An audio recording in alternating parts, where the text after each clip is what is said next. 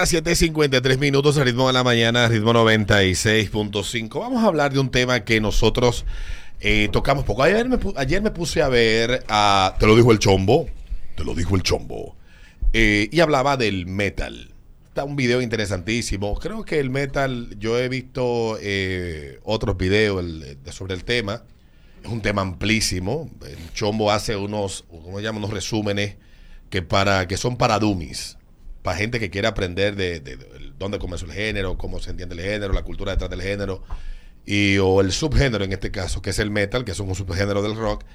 Y, y el señor Chombo, pues hablaba de los estereotipos y esas cosas, y las vainas, y decía algo del metalero de verdad, del, del, del que es metal de verdad, no de que de los wannabe, de lo que se visten para que crean que son metal, sino de los que son metal y no se visten de metal Sí.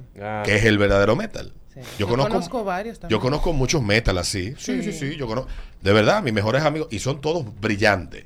Digo muchas cosas de verdad que son muy ciertas de, lo, de los metal. Son gente de mente abierta, Sí. súper inteligente, etcétera. Sí. No por el género, tal vez por la profundidad que tiene la música y lo intrincado que a veces se ha ido convirtiendo con el tiempo. La forma de hacer esa música implica que sea una gente que tenga una mente que esté dispuesta a componer todo eso para simplificarlo. No es que escuchar metal te haga inteligente, sino que por lo general las mentes más despiertas buscan cosas muy complejas en las que gastar su tiempo y su atención. Bueno, dicho esto, hoy coincide con los eventos especiales del día de hoy, con una vaina que yo quiero que hablemos después de los comerciales. Ajá. Los eventos especiales del día de hoy. Hoy es el Día Internacional del Abridor de Lata. Ok. ¿Tú tienes un abridor de lata en tu casa? Sí, sí, claro. Yo quiero comprar uno eléctrico. Yo compré uno de. ¿Tú has visto lo de los muñequitos? Que son una vaina como que se. Yo tengo un cuchillo. Tú sabes. Can. No, yo me rajé un dedo, así yo le cogí un miedo a los cuchillos para abrir latas del diablo. Yo tenía un eléctrico y para mí era un dolor de cabeza porque no lo entendía. De eso que tú pones la lata y le das. Tiene un imán y le pega la. mm. Yo no lo entendía. Yo tenía uno de los que son crack, crack, crack. Esos siempre se rompen. Pero no, yo tengo uno que me tengo mucho con él. ¿Dónde se consiguen abridores de latas buenos de esos manuales? Ese me lo regaló mami que lo compró en Dolarama en Canadá. No relaje. Para que sepa. Bueno, pues hoy es el día del abridor de lata también. Es el día de la música extraña. ¿Cómo así? A mí me gusta mucho oír música rara y descubrir música nueva a través de las rarezas. También es el día del cuchillo, atención, a los que les gustan las puñaladas. Hoy es el día del cuchillo, también es el día del Peach Pie Day, el día del waffle.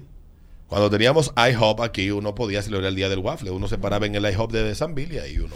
Ahora uno lo consigue en los freezer, lo pone a la tostadora. Sí. ¿Dónde venden los mejores eh, waffles congelados?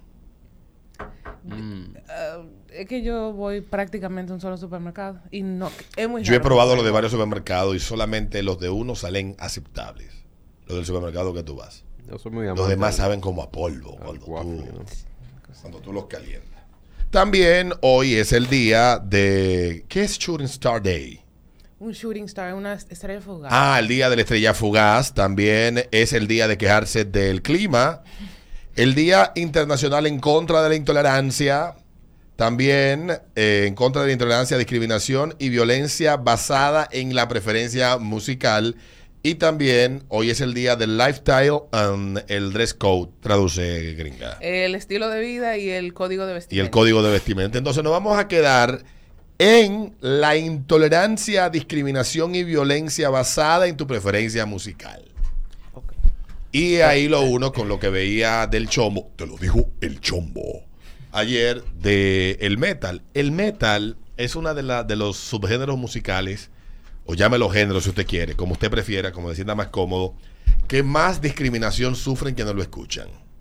Porque hay un montón de estigmas, estereotipos falsos, Eso no son los y cuestiones que son producto del mismo marketing del género, porque el, esto ha sido producto del marketing para, para el género. Y algo que dijo el Chombo ayer, que los metaleros de verdad aborrecen la música mainstream, los géneros Sí. convencionales y toda esa música asquerosa, vulgar, rastrera, porque el metal busca ser diferente y escuchar algo que solamente ellos puedan escuchar y entender, porque buscan ser un grupo reducido, exclusivo y súper cerrado, algo así como una logia al estilo como ya los masones, pero musicalmente hablando.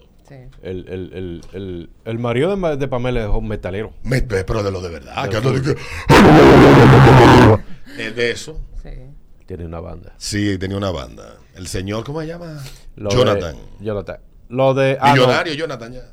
Sí, millonario, millonario. Tiene la barriga de millonario. Sí, ya. Ay, Peter. Barría y cuenta de banco. Eh, eh, lo que hacía el calvito que trabaja con nosotros aquí, ese no es. Edu- no, eso es una rastrería de. Eduardo Santos. Nunca fue metal. Pero eh, mi hermano tiene una banda, Sinestesia se llama la banda. Sinestesia. Sí. Sinestesia. Y sacaron, Sinestesia. sacaron un, un sencillo hace poco. Sinestesia. Bueno, pues venimos hablando Spotify. luego de la pausa. Esa, dime, dime que tú escuchas y cómo te discriminaron. Ajá. Ay, sí. Yo de verdad, de verdad, de verdad, tengo la peor de las opiniones de la gente que anda con un playlist de Dembow en su carro. Ay. Y me disculpan, ¿eh? Yo tengo gusto como muy ecléctico. Yo, eso- Y mis, mis gustos son eclécticos también.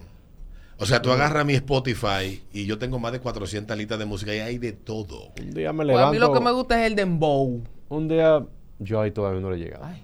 De yo verdad, ahí no le he llegado. Yo eso lo tengo cuando me junto con gente como tú, Como yo. Gente rastrera. gente rastrera. Yo te puedo escuchar un disco, la mitad de un disco. Una canción. Por Pero ejemplo, ya, el dembow ya. que a mí me gusta no se puede poner en la radio. A mí me gusta Nueva York el Altita, Ah. Toquicha, eh, canciones explícitas, pero que, te- que sean graciosas. Por ejemplo, saludo a mi amigo El Pollo, la canción que se nos pegó en una bocina en una villa, Los papeles de ese coso. Eh, sí, los papeles. de cosas. Eso es una, una pieza. Me dice mi estimado amigo, estamos Mm. ahí compartiendo, me dice, Alberto, pon música tú. Y yo no sé, Alberto. yo no sé por qué diablo. Y lo grande del caso que la canción no se quería quitar ni se quería apagar la bocina ni quitarse de la... A todo lo que da, Adriana. Ay, ay Alberto. Una Yo, niños y todo ahí. no, no habían niños, Ah, éramos ok. todos adultos, gracias Ah, a Dios, pero, en, pero no se quería quitar la canción. Sí. Como que se poseyó el celular y la bocina y todo el mundo con los No, papeles. yo- yo, ah, por ejemplo, tengo como, como 15 días que me cogí con escuchar el tipo ese que canta eh, en coro para allá, Vaina Franklin, eh, que es famosísimo. Kirk Franklin, algo así. Y, y después amanezco otro día con merengue de los 80. El nuevo clase media de los 90 escuchaba a Raúl Di Blasio pensando que estaba escuchando un maestro sí. de la Y a música. Kenny G.